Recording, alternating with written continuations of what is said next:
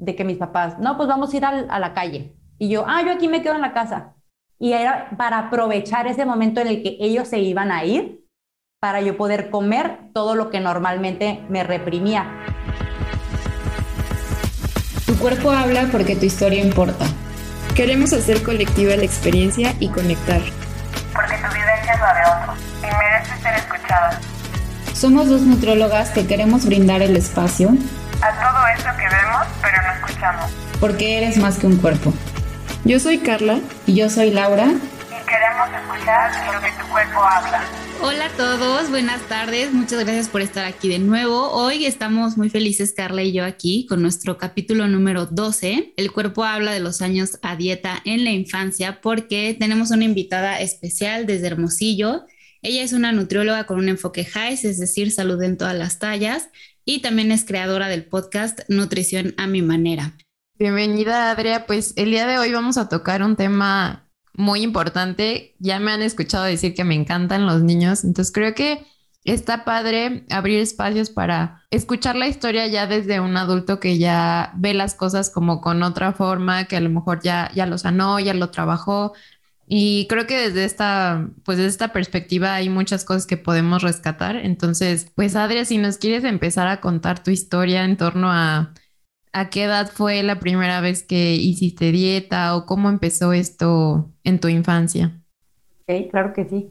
Pues primero que nada, muchas gracias por la invitación. Eh, me siento contenta de poder compartir, pues, sobre todo con cuando son personas que estamos como, porque siento que estamos como que en la misma lucha, por así decirlo. Entonces, el poder como crear esta alianza entre profesionales de la salud me encanta y les agradezco esta oportunidad de, de poder compartir un, un, ratito y pues darme como que este espacio para hablar un poquito más de mi historia, que al final de cuentas la finalidad es que a lo mejor alguien que esté escuchando se pueda identificar y pueda decir así como, ay, si hay esperanza, o sea, no tengo que vivir en este sufrimiento toda la vida, sino puedo a lo mejor encontrar una forma de hacer las cosas pues diferentes. Y pues volviendo a la, pregunta, eh, la primera vez que yo hice dieta fue aproximadamente cuando tenía ocho años. Yo la verdad es que no recuerdo muy bien de qué se trataba la dieta. Yo no recuerdo si había mucha restricción. Yo no, yo no recuerdo nada. Lo único que me acuerdo es estar con ocho años enfrente así de un, de un señor, un nutriólogo, y que él me estaba preguntando que si cuáles eran los alimentos que me gustaba comer como refiriéndose a los alimentos como chatarra, entre comillas, ¿no? Yo recuerdo que le dije, le mencioné algunos y él me dijo, bueno, entonces lo que vamos a hacer es que ahora solamente vas a estar comiendo una vez a la semana estos alimentos y vas a elegir como de esa lista de cinco o seis alimentos que, productos que yo le mencioné, me dijo así como que te voy a dar permiso de que una vez a la semana elijas uno y te lo comas. Yo no recuerdo si hice caso, si no hice caso, si seguí la dieta, si no seguí la dieta, pero pues curiosamente después de muchos años yo sigo recordando ese momento cuando me dijeron esto no y solamente tienes permiso para comerlo una vez a la semana. ¿Qué provocó en ti esto que te dijeran que solo una vez a la semana? Como que me hizo consciente, o bueno, me hizo pensar en que a lo mejor mi forma de comer no estaba, no era correcta, como que había algo malo en mi forma de, de comer. Yo no entendía esta parte de, yo no lo asociaba en aquel entonces con el cuerpo, o sea, para mí era simplemente como un, como que este primer, como que toque o esta primera mirada hacia el mundo de las dietas fue en esta parte de, hay algo mal en mi forma de comer y tengo que cambiarlo. Oye, Adra, ¿y dentro de tu casa era común en familia o con quien compartieras tu infancia escuchar constantemente estos mensajes o solo fue este suceso? De manera directa, cuando era niña, no. O sea, no era como que un, ay, Adria, eh, no comas, o ay, Adria, tú come diferente. No fue así como tan rudo, por así decirlo, pero lo que sí es que yo crecí escuchando a mi mamá hablando de dietas, poniéndose a dieta, haciendo nuevos planes de ejercicio. Y también en esta parte de escuchar a mi papá, por ejemplo, diciendo o alabando a las actrices, en aquel entonces estaba muy de moda Talía, ¿no? Con todas sus Marías que había de telenovelas, entonces era como mi papá era fan de Talía, entonces era esta parte como de estar alabando ese cuerpo súper delgado, de que mira qué bonita, y mira la cinturita.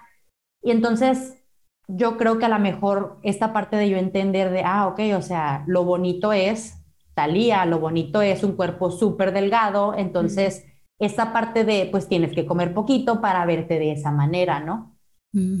Y es ahí cuando lo, lo empiezas a relacionar con el cuerpo, me imagino. Y es que creo yo que fue así como que pasito a pasito, ajá, porque por ejemplo, cuando más empecé a sentir así el furor de toda esta parte, como ya relacionarlo directamente con el cuerpo, es cuando entro a la, a la adolescencia. Pero en ese inter, entre que hago mi primer dieta a los 8 y llegar a los 12, pues estos cuatro años yo me la llevaba viendo revistas, novelas. Yo era estas niñas así como muy, yo era así como muy coquetilla, me encantaba pintarme, me encantaba andar con bolsitas y los vestiditos y cosas así. Entonces, cuando yo buscaba en las revistas o en las películas que estaban de moda en aquel entonces, y sobre todo en esta parte de los grupos de música, yo era de que me encantaba Jeans y Faye y la andaba Selena, o sea, puras así que a lo mejor, pues no sé, no son tanto de estos tiempos, pues, pero para mí era así como de que, tiempos. ajá, como que el hit, pues. Entonces, para mí era como que padre, pero ahí fue cuando empecé a entender que mi cuerpo no se parecía al de ninguna de ellas y que a pesar de que yo trajera la dona en la muñeca como Faye, yo no me parecía a Faye. Entonces ahí fue cuando empecé como que a ligar esta parte aunado a este tipo de comentarios de, ay, lo delgado, o sea, la flaquita está bonita. O, ay, mira qué bonita se ve la flaquita. O comentarios con mi, como mi mamá que, por ejemplo, decía de que, ay, es que ya estoy muy gorda. O, ay, quiero bajar de peso o comentarios todavía así como un poco más agresivos hacia otras, o sea, hablando de otras personas, porque a lo mejor en mi casa no era como muy qué fea estoy o Adria qué fea estás, pero sí de que, ay, mira esa gorda qué fea, o ay, mira qué fea se ve con, no sé, con ese cuerpo grande. Entonces, como que poco a poco se fue como que metiendo en mi inconsciente y como que tatuando bien fuerte esa parte de lo delgado es bonito, lo delgado es lo correcto y el cuerpo grande, el cuerpo gordo es feo, no es, no es correcto, está mal y hay que cambiarlo. Y cuando ya empiezo con esta parte como que de la adolescencia, cuando estás en la etapa donde pues quieres gustarle a los niños, quieres verte como bonita, quieres como que ser de las populares, entro en esta parte de pues cada vez mi cuerpo se alejaba más de este ideal de, de belleza. Entonces para mí fue esta parte de, oye, no nada más hay algo malo con mi cuerpo, digo, con mi forma de comer, hay algo malo también con mi cuerpo. Oye, ¿y te pasó que llegaras a, antes de llegar a este punto de la adolescencia y entrar un poquito más a lo del, lo del campamento, ¿te pasó que tuvieras atracones de chiquita o que te escondieras por comer? Porque también he escuchado mucho todavía esta creencia de que si les prohíbes a los niños como que piensas que le estás haciendo un bien pero lo único que provocas es que a tus espaldas o cuando vayan a la fiesta de tal o a la casa del amiguito donde sí hay esos alimentos prohibidos, pues los comes a escondidas, ¿no? ¿A ti te pasó esto? Sí, fíjate que es algo que yo sí viví mucho, sobre todo porque en mi casa era como que había esa contradicción, ¿no? Por una parte era el siempre estar hablando de cuerpos delgados, de las dietas, de cuídate, pero por otra parte cada vez que íbamos al supermercado era de que comprar galletas, panecitos, pasteles y mi alacena de la casa estaba llena de esos productos, pues entonces era como esta parte de, bueno, ¿hay permiso o no hay permiso? ¿Se puede o no se puede? Y yo no recuerdo que como tal me hayan dicho, tú no puedes comer de esto, pero sí tengo memorias de mí, o sea, mías, donde yo aprovechaba, por ejemplo, cuando ya empecé a crecer un poquito más, de que mis papás, no, pues vamos a ir a la calle y yo, ah, yo aquí me quedo en la casa. Y era para aprovechar ese momento en el que ellos se iban a ir para yo poder comer todo lo que normalmente me reprimía. Y ahorita que lo pienso, probablemente viniera de esta parte donde el nutriólogo alguna vez me dijo que una vez por semana, entonces era esta parte de, ok, a lo mejor cuando tenga el permiso de mis papás, pues una vez a la semana lo voy a hacer, pero cuando ellos no estén, pues voy a aprovechar y voy a comer y sí recuerdo comiendo así como con mucha desesperación, como con mucha, con mucho descontrol estos alimentos. Incluso tengo así como una memoria súper así grabada. Ellos se van y yo veo que la puerta de la alacena, así de la parte de arriba, estaba como que medio abiertita. Y yo recuerdo que yo pensaba, yo creo que la dejaron así abierta para ver si yo captaba como me pusieron una trampa, o sea, lo pienso ahora como Ah. que en esa, en esa mente de una niña, ¿no? De, yo creo que me pusieron una trampa para ver si caía y para ver si la voy a dejar igual.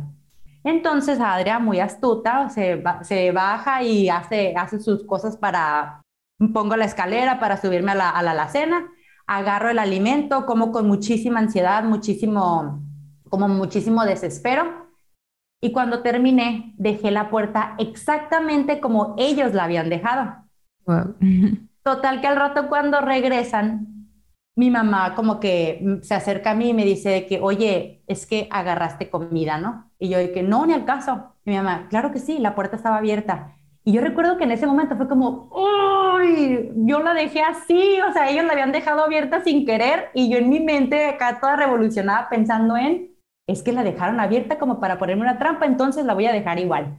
Y al final de cuentas se dieron cuenta que comí, pero como que, o sea, lo que me sorprende es esta parte de cómo una niña tan chiquita ya asocia esta parte de me voy a esconder para comer. Y por ejemplo, a mí me gustaba mucho el arroz que mi mamá hacía. Mi mamá hacía un arroz así como rojo y se me hacía como la cosa más rica del mundo. Y yo recuerdo yo estar parada enfrente de la estufa, agarrando la, la cuchara, el cucharón este para servir y dándome como que mis bocados con esa misma cuchara en una desesperación también de rápido, que no te vaya a ver nadie, apúrate ahorita que se puede, aprovecha y comiendo así como que queriendo llenarme de ese arroz que estaba tan rico. Incluso también comentabas que te habías cambiado a México, ¿no? Y que eso había hecho, o sea, que te habías mudado. Y eso también había hecho que se, ¿cómo decirlo? Que se intensificara este sentimiento de no pertenezco, porque de donde vienes, pues realmente sí hay cuerpos más grandes, ¿no? O sea, más corpulentos y en México es como cuerpos más chiquitos y creo que eso también intensificó este, como no, no encuentro que pertenezco, ¿no? Sí, porque yo no veía como parecido con las, con mis amigas. Y sobre todo porque creo que a lo mejor ahí en esa parte como de compararme por parte de mis papás, tal vez de mi mamá, de es que no se ve como sus amiguitas, es que sobresale, es que siempre la ponen hasta atrás en la fila. Y yo también empezar a entender esta parte de, oye, pues es que yo no me veo como ellas. Y curiosamente, ya ahora en la vida adulta, pues yo ahora, yo ya no vivo en Hermosillo, yo vivo ahorita actualmente en Tijuana y en Tijuana es una mezcla de gente de toda la República, pero hay mucha gente que es bajita, o sea, mucha gente bajita. Y cuando voy de visita a Hermosillo es súper chistoso que, bueno, ahorita ya no me pasa, pero en un inicio era como llegar y empezar a ver a las demás personas y sentir como que ese alivio de, ah, ya, ahora sí me siento como igual entre las mías, porque ahí no destaco, ahí soy igual que la mayoría de las mujeres. Y de repente, y volviendo a esta parte de cuando vivía en México, en México era como te digo, o sea, mucho más alta, yo estaba como más, más piernuda, tenía como más carnita, pues, y yo eso lo vi como un, es que está mal. ¿Por qué? Porque todo para donde yo volteara era este recordatorio de tu cuerpo no se ve como el de nadie, porque yo no recuerdo haber sentido como esta identificación con alguien. No, la verdad es que durante toda mi niñez yo me sentí que yo era la única que estaba pasando por eso, porque en mi salón yo era la única que tenía un cuerpo más grande y no que a lo mejor en tamaño, o sea, como tal, fuera mucho más grande, ahora lo veo. Simplemente era que era como más gruesa, que era como un poco más alta, pero en mi cabeza era esta parte de soy inmensa. Mm. Entonces sí, tiene mucho que ver también esa parte de, de haber vivido allá. Y todo esto, como el no pertenecer y no identificarte y que decías, soy la rara y la, la gruesa, como dices, alrededor de mis compañeros, ¿te llevó a ciertas conductas en cuanto a la alimentación? Pues yo creo que en la niñez no tanto, pero cuando empieza la adolescencia, que es cuando pues como que ya eh, pues, entendí que pues si yo quería gustarle a los chicos, pues había que tener un cuerpo delgado y si yo quería como ser de las bonitas, pues tenía que tener un, cuer un cuerpo delgado. Y ahí fue cuando empecé con esta parte de, y no recuerdo que en aquel entonces hiciera dieta como tal, pero sí me daba mucho coraje. Por ejemplo, el regreso a vivir a Hermosillo cuando entro a la adolescencia y para ese entonces yo ya tenía un cuerpo más grande.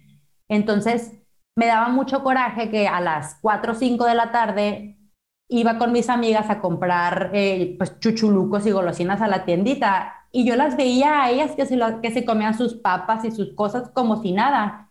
Y ahí era cuando empezaban los comentarios ah, de, por parte de mi mamá, como, es que tú no comas tanto, es que deberías de comer un poquito menos, es que cuídate. Y yo creo que esta parte como, esta como venita rebelde que tengo ahí, que poco a poco la he ido identificando y haciendo las paces con ella, fue lo que me llevó a decir, ah, tú me estás diciendo que no coma, pues voy a comer más. Ah, tú me estás diciendo, o sea, y creo yo que no lo había visto como tal, como una conducta alterada con la alimentación, pero claro, o sea, tiene todo el sentido, lo estaba haciendo desde esta rebeldía, desde este tú no me mandas, desde tú no me vas a decir, como de tantos años que estuvieron a lo mejor invalidando mis, mis necesidades, mis gustos en cuanto a la comida, mis preferencias, porque en la niñez yo fui la niña más linda del mundo, calladita, seriecita, bien bonita, todo lo que diga mi mamá, sí mamá, lo que diga mi papá, sí papá, una niña buena. Entonces cuando llegó a esta parte de la adolescencia fue como un, ah, no, tú no me vas a decir, y a partir de ese momento fue cuando empieza como que esta conducta alterada de, si tú me dices que no, entonces voy a comer más. Si tú me dices que no coma papas, entonces me voy a comer tres bolsas. Si tú me dices que no coma chocolates, pues entonces voy a comer más.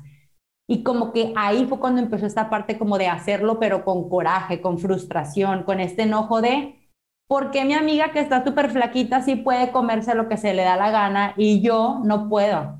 Entonces como que de ahí empezó esta parte, a lo mejor no de la restricción, por el contrario, comer con mucho coraje, comer con mucho desenfreno, con mucha, eh, como con mucha frustración. Y es que al final son dos caras de la misma moneda, tanto la restricción como el comer más allá de lo que el cuerpo necesita, ¿no? Total. ¿Y cómo empieza esto del campamento? ¿Qué te lleva a, a decidir entrar y cómo lo toma tu familia? Pues en esta parte, o sea, eh, pasa la adolescencia y luego ya a lo mejor cuando, como que llegó después un momento donde era como, ay, mejor si quiero adelgazar, mejor si quiero hacer algo. Y en aquel entonces estaba súper de moda los programas como el The Biggest Loser y todos estos programas donde filman a un grupo de personas en cuerpo grande y a ver, así como que un, el que baje más de peso, ese es el más exitoso, ese es el que gana a ese lo llenamos de fama y a los demás los avergonzamos porque te cansas, porque no puedes.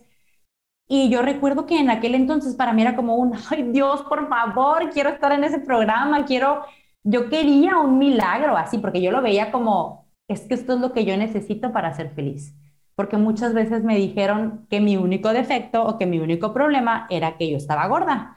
Entonces era como un, por favor, Diosito, mándame algo porque yo quiero ir a ese programa. Incluso yo recuerdo, o sea, en mis fantasías, ¿no? Como en mis sueños más, más profundos, el estar pensando en, qué padre que hubiera algo así en México, qué padre que yo pudiera participar en esos programas para que me encierren y pueda bajar de peso, porque yo sola no puedo, porque ya después más grande sí empecé con esta, con esta lucha de ponerme a dieta, someterme a restricciones muy severas, hacer ejercicio de repente así como muy desmedido y no podía, me desesperaba, no era sostenible. Entonces otra vez volver a ese ciclo de desespero, de enojo, de frustración. Y cuando veía ese tipo de programas era como que, ay, yo quisiera eso.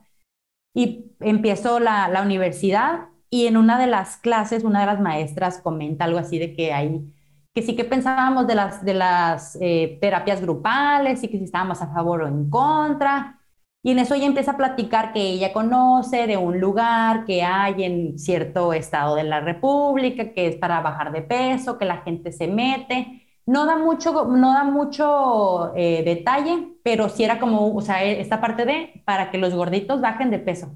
Y para mí fue así como que de atrás podía escuchar así como que... ¡Ah! Sí, como que era mi momento, o sea, era como lo que tanto había estado esperando me acerco a la maestra al final de la, al final de la clase y, y le pido los datos. Y yo recuerdo que la maestra así como muy asombrada de, pero tú te quieres ir.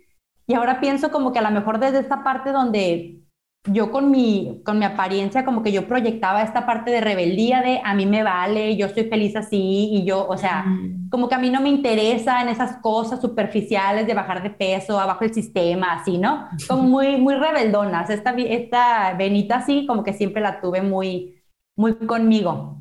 Entonces, cuando ya le digo de que sí, me interesa, al final de cuentas fue como mostrar un poquito de vulnerabilidad porque siempre había sido como la, el punto más más débil para mí o lo más doloroso hablar sobre el cuerpo o sobre la comida. Antes de todo esto, jamás en la vida me hubiera atrevido a platicar lo que les estoy platicando ahorita porque era como un qué vergüenza que alguien sepa que a mí me duele tener un cuerpo grande. Mm. Entonces, hablo por teléfono a este lugar, no me dicen mucho, solamente me dicen, sí, hay espacio para ti, tú me dices cuándo te quieres venir y para mí fue como un, ok, no me importa automáticamente cuelgo el teléfono y salgo y mamá, hay un lugar para bajar de peso y me voy a ir. Y mi mamá, ¿qué? ¿Cómo no? Súper así de que en shock. Mis hermanos también así en shock porque soy la más chica de una familia de cuatro hijos. Para ese entonces mi papá llevaba poquito tiempo que había fallecido, entonces ya era como un, nada más tengo que decirle o pedirle permiso a mi mamá, que ni siquiera era como un pedirle permiso porque yo le dije, me voy a ir. Y mi mamá, no, ajá. Fue como un, ¿estás loca? Claro que no. ¿Cómo sabes que es ese lugar? Ni siquiera sabes qué hacen. Pues un drama, ¿no? ¿Qué edad tenías aquí? Ahí tenía, creo que 22 años, más o menos, mm, sí, 21 o 22 años. O sea, no estaba tan chiquita, pero tampoco estaba como tan grande, pues, o sea, como que sí es el punto ahí en el que uno empieza a tomar sus decisiones. Pero para mí era como esta parte de, pues, llevar al otro extremo mi, mi rebeldía, no mi autonomía, que yo lo veía como rebeldía.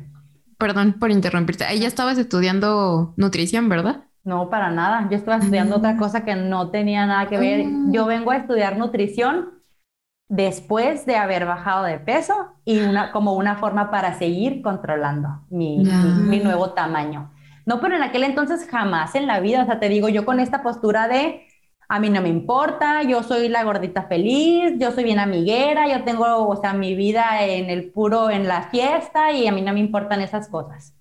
Entonces, yo le dije a mi mamá, ¿sabes qué? Yo nada más estoy avisando, le dije que me voy a ir. O sea, a mí me encantaría que tú me apoyaras, pero si no me apoyas, me voy a ir porque es como que mi sueño dorado, ¿no? Y mi mamá, como que fue una pastilla difícil de tragar, creo yo Ahora lo veo, ahora que soy mamá lo entiendo de que qué difícil que soltar, pero después de unos tres, cuatro días se acercó a mí y me dijo, pues tengo miedo, no estoy de acuerdo, pero pues te voy a apoyar, no quiero que te vayas mal, dime que cuánto cuesta el boleto y ella misma fue la que me pagó mi, mi boleto de avión. Pues ya, así fue más o menos como llegué, al, como llegué a ese lugar, a que ni siquiera sabía qué era, pero era, no me importa, yo quiero bajar de peso. Oye, Adri, cuéntanos un poquito porque no me acuerdo ni dónde te escuché, pero lo escuché en alguna parte, que cómo fue todo el proceso de que te fuiste, pero realmente llegaste al lugar y ni sabías a quién, o sea, quién te iba a recibir, como que era todo muy sospechoso. Entonces, sí, ayúdanos un poquito más como a entender cómo fue este proceso de llegar al lugar, cuánto tiempo estuviste, o si ya sabías y qué lo que era lo que te esperaba, cuánto tiempo ibas a estar, qué esperabas de este lugar y cómo fue la realidad.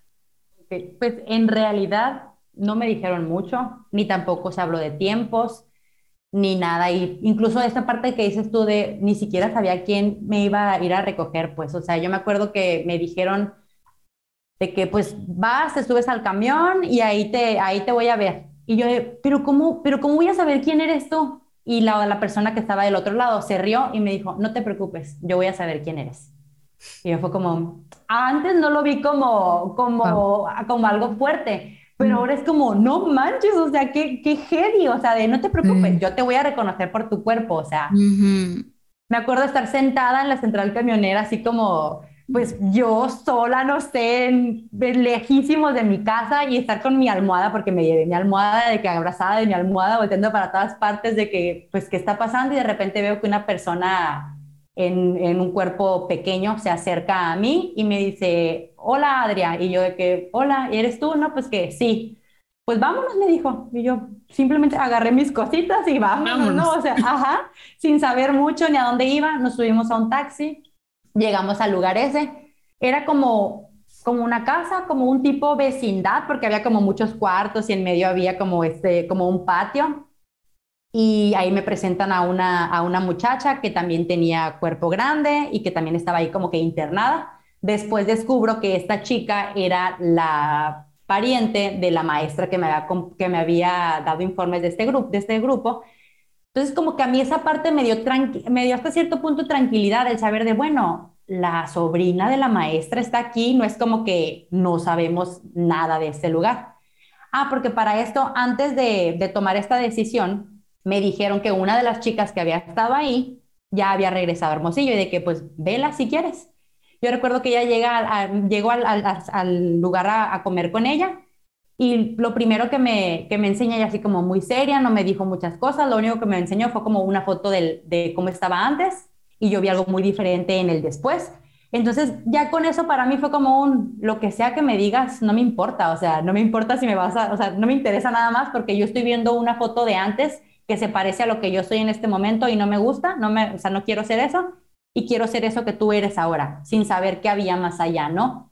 Y ahora lo veo y digo como que, ay, Adrián, pobrecita, o sea, me, lo veo como con tanta compasión de el la desesperación tan grande, la necesidad tan grande de pertenecer, que hice lo que hice, pues. Cuando llegué a ese lugar no me dijeron nada de, tiempos, simplemente fue como un, te vas a ir de aquí cuando llegues a tu peso ideal. Y así como que, ok, abren un libro inmenso, así como el libro de la vida, ¿no? O sea, bien grande y apuntan en una hoja en blanco de que mi nombre, la fecha y quítate la ropa, ponte esta batita, te vamos a pesar. Me suben a la báscula y apuntan el peso y a partir de ahí fue cuando me dijeron, cuando llegues a tu peso ideal, te puedes ir. Y yo, ¿y cuál es mi peso ideal? Pues sacan la listita clásica, ¿no? De, de la que va relacionada con el IMC y me dicen que yo tenía que pesar 58 kilos. Y en mi mente fue como, pues falta un friego, pero pues bueno, o sea, ya estoy aquí, pues ya qué. Y así se fueron pasando los días, las semanas, fueron 15 meses los que estuve, los que estuve en ese lugar. Durante esos 15 meses, pues yo no vi a mi familia, solamente hablaba con ellos una vez a la semana.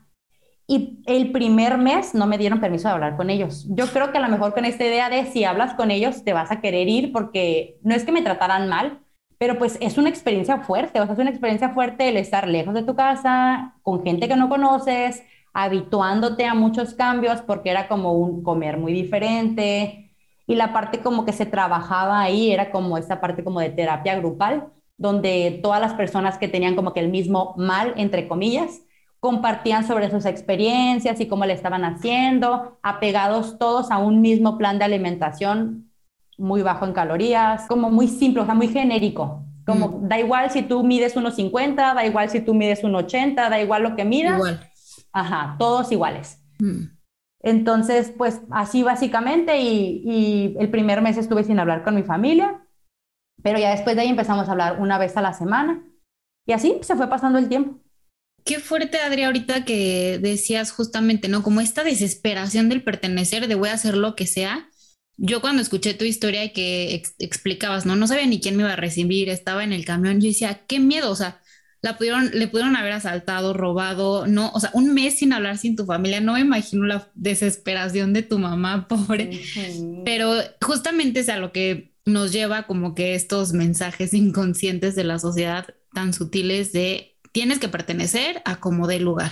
No, pues me recuerdo mucho a la, no sé si han visto la serie de Dietland, que cuentan esta historia donde mm, encierran a la chica, ¿no? Que es como un grupo un poco similar a, lo que cuentas y que, bueno, alerta de que si la van a ver, voy a spoiler poquito. No importa. Pero, pero justo había hecho un escrito sobre esto de que muchos métodos para pérdida de peso, por ejemplo, la que cuentan en Dietland, incluso cosas que me han platicado pacientes de, ay, cuando se fue mi pareja y me quedé sola en viaje, fue cuando logré bajar de peso. O sea, como que el común denominador es el aislamiento.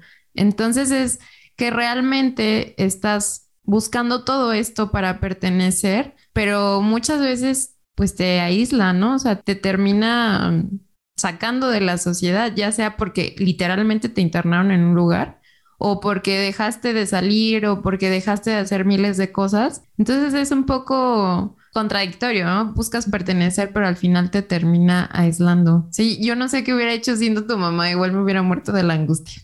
Y Adria, ¿tú considerarías que hubo microlesiones, o sea, microagresiones, perdón, porque tal vez no te hayan tratado mal, de que te hayan dicho groserías o así, pero pues yo creo que el simple hecho de mantenerte sin contacto con tus seres queridos ya es una microagresión. ¿Algo así detectaste o que ahorita lo hayas visto y que hayas dicho eso realmente no estuvo bien? Fíjense que en un inicio yo no podía ver como más allá, pero ya ahora después, pues ya han pasado creo que 13 años más o menos de que regresé de ese lugar.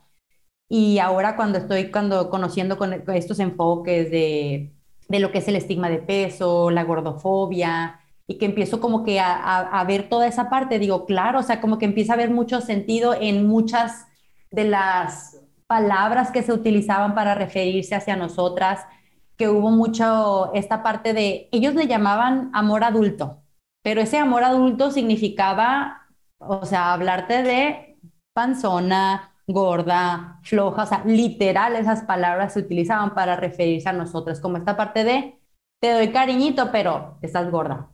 Y mucho también este lavado de cerebro, no sé, este estar repitiendo una y otra vez esta parte de, tienes que bajar de peso, tienes que bajar de peso, estar gorda está mal, como esta parte de estás enferma, hay algo mal contigo, tienes como que un daño, estás enferma o marcada de por vida porque tu forma de comer es horrible, es aberrante, entonces tienes que controlarte, no confíes en ti, como muchas cosas que en aquel entonces yo no me di cuenta, pero creo yo que fue a base de ese tipo de comentarios que uno va como que creyéndose todas esas cosas, entonces cuando ya regreso al mundo real, fue como, ya no me las decían esas palabras aquellas personas, pero ahora yo seguía repitiéndomelas, claro, era como esta parte de, es que tú estás mal, es que tú no sabes, es que tú eres impotente ante un pedazo de pastel, es que tú eres la que está dañada, es que tú no puedes, es que necesitas ayuda porque eres rebelde, porque eres ingobernable.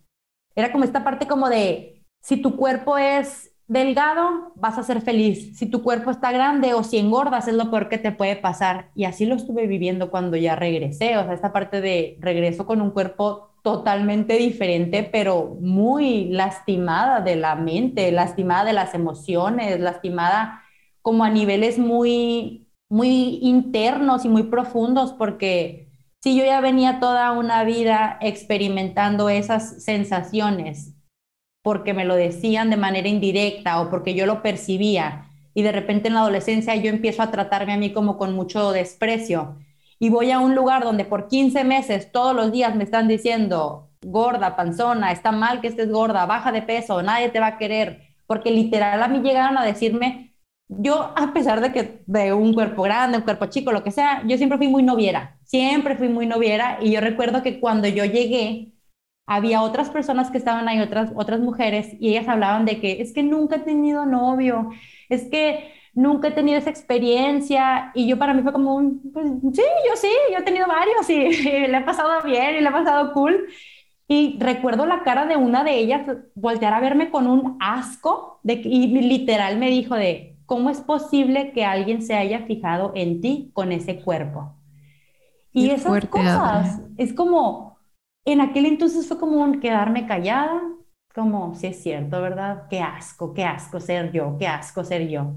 O sea, después de mucho tiempo, o sea, les digo, tengo, digo, como 13 años, yo me acabo de dar cuenta de estas cosas hace uno o dos años, cuando empecé a trabajar esto eh, como ya del estigma de peso, porque antes para mí era como lo normal, era, si estás gorda, qué asco, ¿cómo? ¿Cómo es posible? Entonces, como que se fue el bullying pero yo empecé a hacer mi propia bully de yo misma estarme diciendo, está mal que subas, tienes que controlar, tienes que medir, tienes que cuidar, tienes que esto. Y pues es súper conflictivo vivir de esa manera, la verdad. La forma de, presentarte en ese lugar era, hola, soy Adria y soy una dragona. Imagínense, aparte de todo lo que escuchaba todos los días, cada vez que yo iba a compartir algo en el tiempo este como de terapia grupal, era seguir reforzando esta parte de soy una tragona. ¿Y qué significaba ser una tragona? Ser una tragona significaba que no te puedes detener, que no tienes control, que eres una persona que está mal, que eres una persona que come sin, o sea, sin, sin poder parar, como que todos los defectos eh, que puedan imaginarse atribuidos a una persona gorda, ah, pues ahí está. Entonces era como estar reforzando y, seguir como con esta etiqueta de soy esto, soy esto. Independientemente de lo demás, soy esto. Qué fuerte. Eh, sí, sí, o sea, estoy así de que se me quiere salir la lágrima, te lo juro, está muy cañona tu historia. Y pensaríamos, no, pues ya lo lograste y ya, ahora sí, súper feliz, ¿no? Todo lo que te promete la cultura de la dieta. Pero ¿cómo fue esto de cuando ya regresaste al mundo real, como tú dices?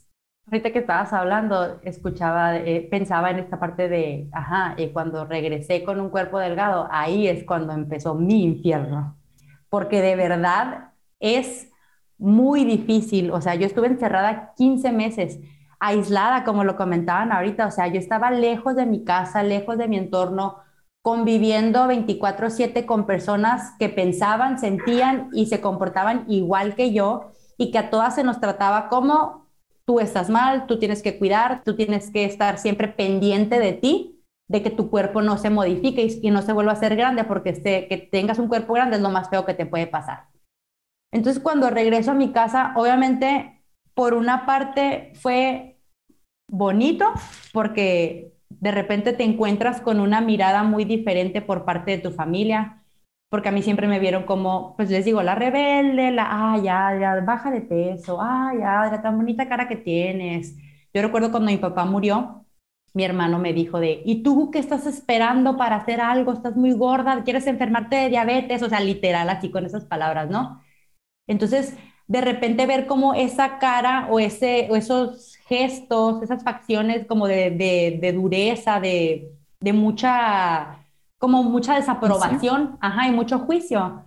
De repente se volvieron en estas caras como sonriendo de, wow, Adria, qué padre, mira qué bien te ves, lo lograste. Empecé a recibir mucha, pues mucha alabanza, mucho esta parte de darme un lugar, porque pues soy la más chica de mi familia y de repente pues antes era como, tú no, tú no sabes, tú no, tú no, tú no opines, porque aparte de que eres la más chiquita, pues estás gorda, o sea, tú no, tú no puedes, tú no tienes palabra. No era literal que me lo dijeran, pero así es como yo lo sentía, es como yo lo percibí. Entonces de repente llego y ahora era como, sí, vamos a considerarla e incluso ahora vamos a preguntarle a ella si está bien que me coma esto o no me lo coma, si haga esto o no lo hago porque ella ya está delgada, entonces ella ya tiene como cierto poder.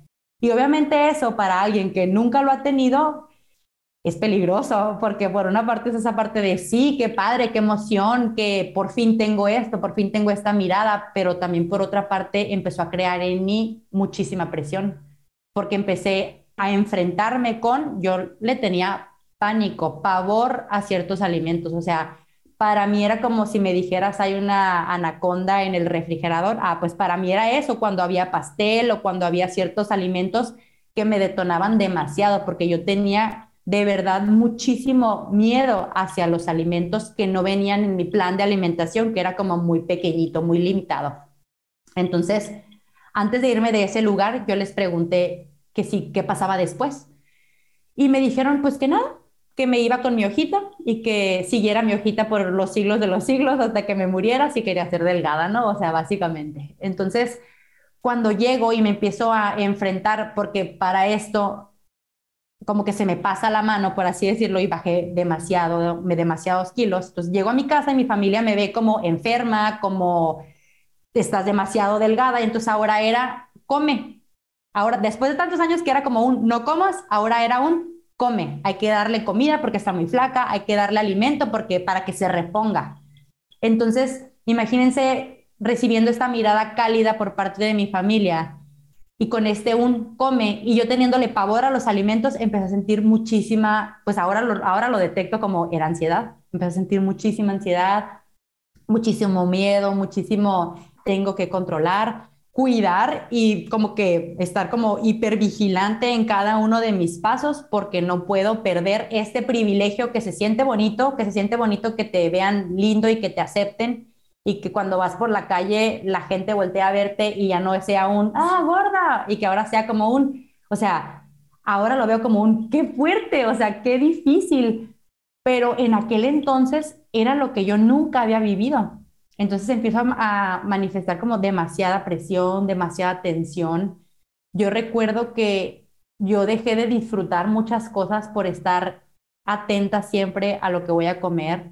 Incluso yo antes era como la tía buena onda que se la llevaba en el suelo con los sobrinos jugando y era la tía, la tía chila, o sea, yo era buena onda, mis sobrinos me amaban, yo tenía en aquel entonces tendría como ocho sobrinos, entonces todos como que siempre encima de mí, para todas partes, y pues cuando yo regreso, yo ya no tenía la oportunidad, yo ya no tenía el tiempo para estar así con ellos porque yo ahora tenía que cuidar y controlar mi cuerpo.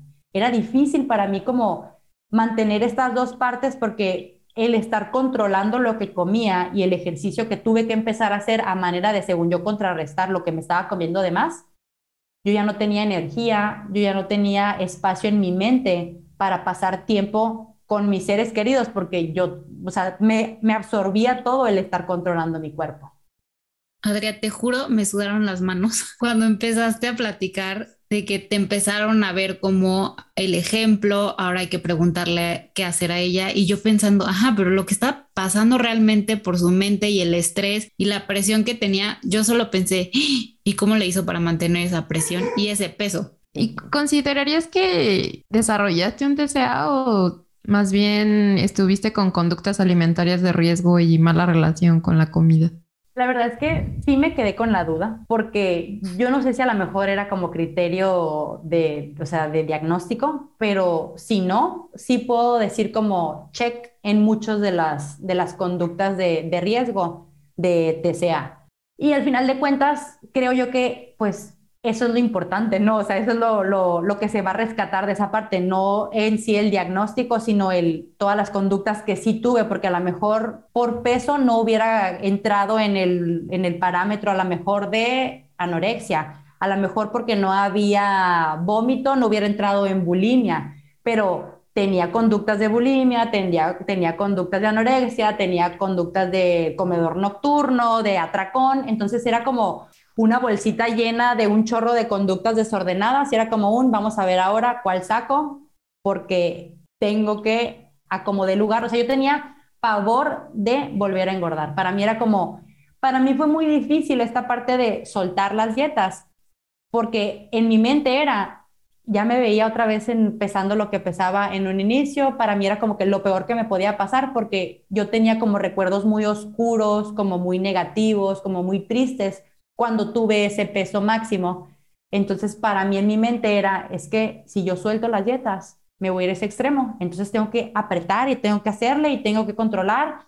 Y más o menos me la llevé así como que en este, haciéndolo yo solita, como a lo mejor ocho o nueve años. Ya cuando me vengo a vivir aquí a Tijuana, que me pongo de novia, me caso, tengo a mi niño, en este afán de seguir controlando, es cuando empiezo a estudiar nutrición. Entonces, ahí encontré esta parte de, ok, entonces está bien que controle, está bien que pese, está bien que mida mis alimentos, está bien que haga ejercicio, porque todo es en nombre de la salud. Entonces, están viendo la cara de Lau de, morir. Pensé, maldita carrera. Ay, no. Qué fuerte, qué fuerte. Sí, es que la verdad que triste, pero sí es real que muchas conductas la, en la licenciatura te las, te las eh, refuerza. Ajá, muchísimo. ¿Qué fue lo que te hizo decir ya? O sea, no puedo más. Quiero sanar. Eh, pensé en Nicolás. Es el nombre de mi hijo. Oh. La verdad es que, ajá. y mira, a mí, a mí también me dieron, me dieron así como que, ¡ay, Adria! Sí. La verdad es que siempre, o sea, desde que él nació fue como un, él es mi motor. O sea, él ha sido mi motor. Pero como que nunca le había puesto esa, o sea, así como tal decir por él, porque sí fue esta parte de, pues yo estaba estudiando nutrición, yo me la llevaba todo el tiempo en el gimnasio, cuando estaba con él estaba muy tensa porque era un, es que no me puedo salir de mi plan, es que me tengo que comer mis siete almendras y si tú vienes y me pides una, me estás quitando unos gramos de mi porción, entonces, o sea, ahorita lo pienso y me escucho hablar y digo, a la torre, o sea, qué fuerte, es demasiado duro que una persona tenga que vivir eso y pienso en el humanito de dos o tres años viendo cómo su mamá va y lo deja tres, cuatro horas para poder irse al gimnasio y su mamá todo el tiempo está súper tensa porque a lo mejor yo no, yo no le decía verbalmente cosas, pero los niños sienten. Y yo estoy segura de que él sentía mi tensión, sentía mi ansiedad y a partir de ahí como que cada vez empezó a ser más difícil porque cada vez tenía que recurrir a conductas más fuertes o más severas o eran como que los, por ejemplo, los atracones eran más duros, eran más como más fuertes estas, estos lapsos en los que no me podía detener y después sentirme yo súper mal, me sentía como la peor persona, me sentía súper triste, me sentía mal conmigo, frustrada, enojada. Entonces esta parte como de estar como en este sube y baja de demasiadas emociones dan con el hecho de que mi niño entra al kinder y empieza él a tener ciertas conductas como en la, en la escuela, como que se enojaba, se desesperaba y me llaman a mí de que, oiga señora, ¿sabe qué? Pues fíjese que pues hay que, hay que ir al psicólogo. Entonces fue como un, pues va, coincide con que empiezo a ver en redes sociales que tenía que ver el rollo emocional con la alimentación. Y como que cuando yo escuché eso, fue como un, ay, mira, tiene mucho sentido. Y fue como, ay, a ver, y empecé como que esa misma como esa intensidad que tiendo a tener. Fue como un, a ver, quiero saber más, quiero, dímelo todo, quiero, quiero que me cuentes qué más hay de esto. Yo soy así también, te entiendo. Entonces, esa, esa, esa intensidad mía me llevó a rascarle y rascarle y buscar y buscar y buscar. Y ya como que, ah, o sea, creo yo que como que se fueron acomodando muchas partes entre que lo que estaba sucediendo con mi hijo, que al final de cuentas en, en la psicóloga me dijo, no, su hijo no tiene nada, es un niño normal, o sea, todo bien, o sea, gracias a Dios, ¿no? Que por otra parte fue esta parte de, sí, el niño está bien, tú eres la que tiene que trabajar en ti, tú eres, ahí fue cuando abrí los ojos de, claro, eso que estás escuchando acá, de que las emociones y la alimentación y el cuerpo y las dietas se ve reflejado en esta parte de acá y como que yo mismo empecé a unir los puntos, ¿no? De, pues claro, entonces me meto mucho a este rollo de empezar a, a investigar sobre psiconutrición, psicología de la alimentación, Después descubro salud en todas las tallas. Y con cada una de esas cosas que yo iba descubriendo fue como un, cada vez se me iba quebrando más la cabeza porque era como, no manches, tiene todo el sentido, qué padre, pero a la vez qué difícil llegar a este punto de mi carrera no vale nada, ¿qué estoy haciendo? Entonces, como que toda esa parte fue la que me, la que me fue llevando a, a decir, no, las dietas no eso no está bien, eso no es correcto, eso me hace, eso no se siente bien en mi cuerpo, no me hace estar a gusto. Pero claro que fue un tiempo, lo platico así como jijiji, jajaja, pero fue un tiempo difícil, la verdad. Que con toda la historia, la verdad sí, sí me quedaba pensando, ese proceso de sanación ha de haber sido súper duro, con un buen de altibajas, o sea, sí, sí me imagino. Al final es un duelo que tienes que dejar todo lo que te compraste tantos años y cambiarlo por nuevas ideas, que como dices, en, una parte dices, qué padre, o sea, todo tiene sentido y empiezo a entender muchas cosas y volteas y dices, ¿y todo lo demás qué? ¿Dónde quedó? Bien, gracias. Sí, totalmente, porque es que, o sea, no es, uno pensaría que a lo mejor es el dejar de hacer dieta, ya, pues no veas la hoja, pero todo lo que hay abajo de todo eso, porque es ir a ver qué hay en tu infancia, ir a ver qué hay en, en los patrones, en la familia que ahora yo ya tenía formada, donde yo jalé a mi esposo al mundo del gimnasio, yo jalé a mi esposo al mundo de las dietas, o sea, él antes era súper feliz tomándose sus cervezas y comiendo lo que se le diera la gana y fue como, no, yo soy nutrióloga, tú tienes que hacer lo que yo te diga, ¿no? O sea, no de esa manera tal cual, pero sí, o sea, de que hay que hacerlo bien y hay que cuidarnos y, y todo con el nombre de la salud, pues.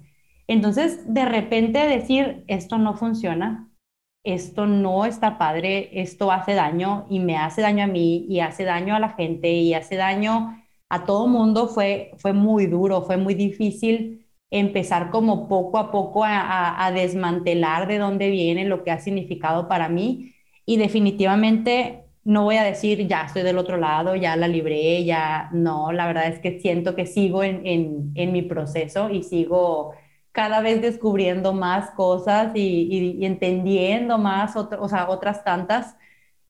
Pero pues también eso es lo padre, ¿no? O sea, ya no tengo el desespero que en un inicio era como un rápido, díganme qué es lo que tengo que hacer porque quiero sanar, porque esta parte de, tenía tanto dolor en mi alma, en mi ser de tantos años, de cargar con esta parte del cuerpo, la comida, que después era como un rápido quiero que se me quite. Ya, me voy a meter a terapia, voy a hacer este curso y voy a hacer este taller y rápido, ya, se va a sanar todo.